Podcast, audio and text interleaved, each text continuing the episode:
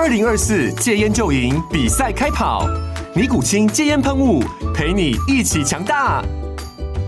戒烟不容易，单靠意志力戒烟的人，时常无法克服戒断症状而失败。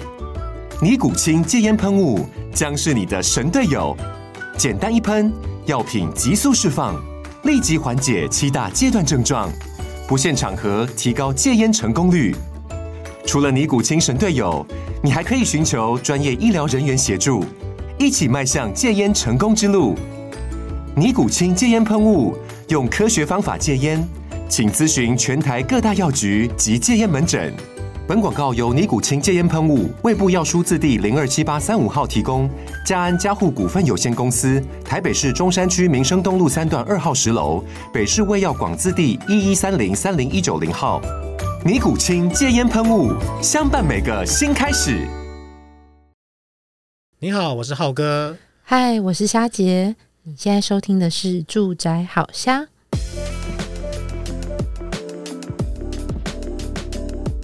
那我们今天要来个五分钟快速了解房事新闻。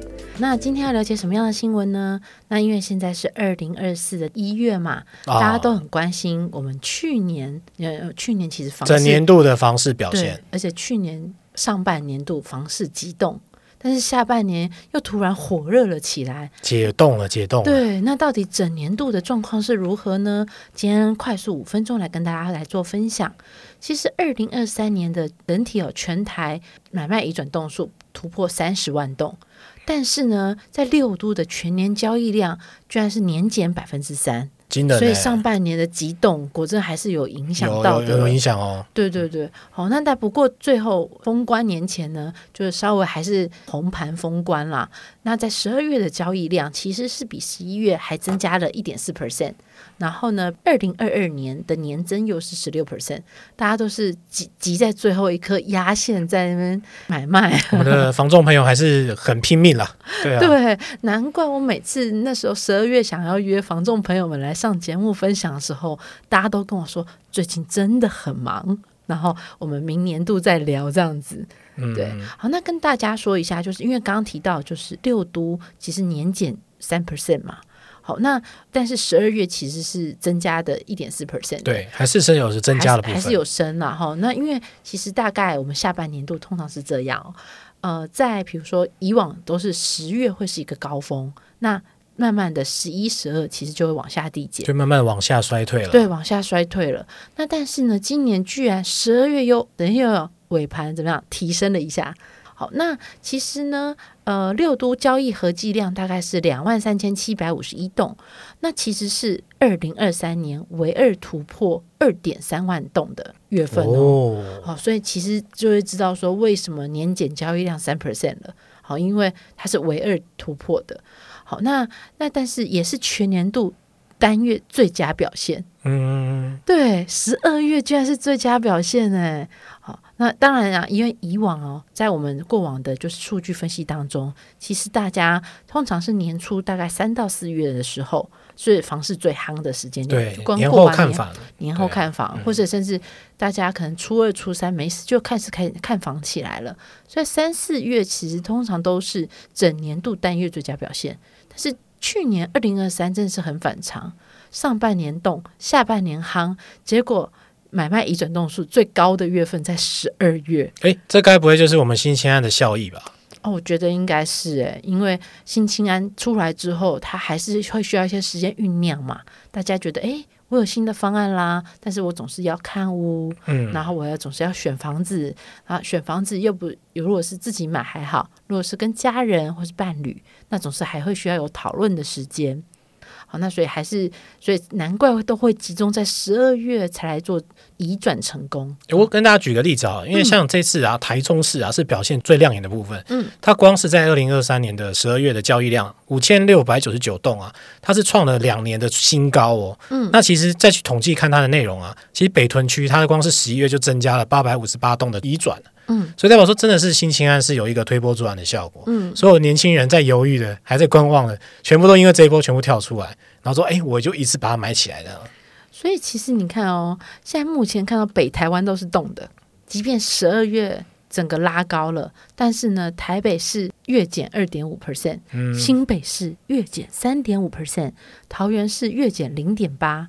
好，那当然那个降低降幅最高的呢，居然是台南市月减二十五点二 percent 呢。台南应该是六都里面房价最算合理亲民的吧？竟然降这么多。但因为它其实呃，因为。等于是说，就是十一月永康有超过五百栋的新屋交屋啦，哦、所以它那个基数比较比较的基数比较高哦，原来是这样子。对，嗯、所以那那因为十一月都交屋差不多啦，那十二月当然就就是衰退了。对，好看它那个新屋交屋期了。那但是你知道台中月增三十二点六 percent 呢？那那高雄市期就是比较平静一点，大概微增加一点三 percent。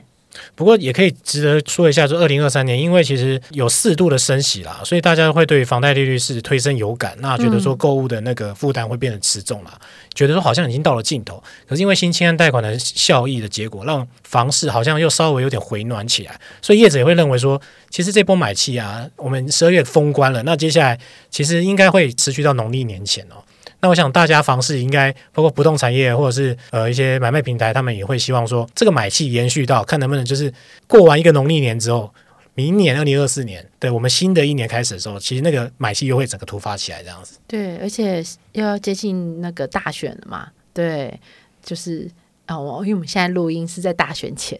对，所以大选后，大家哎，听到这一节人应该就知道结果是谁，谁是当总统了。那个房市的政策跟方向其实都笃定了，应该不会跟现在落差太大。对，我们录音的这个时间就会知道说，哦，那就有那个心理准备好了，就可以在年后就可以开始看房了。对。对，我跟大家提醒一个小事，就是因为新青安的关系，所以一千二到一千五之间，就是反正一千万左右的房子很夯哦。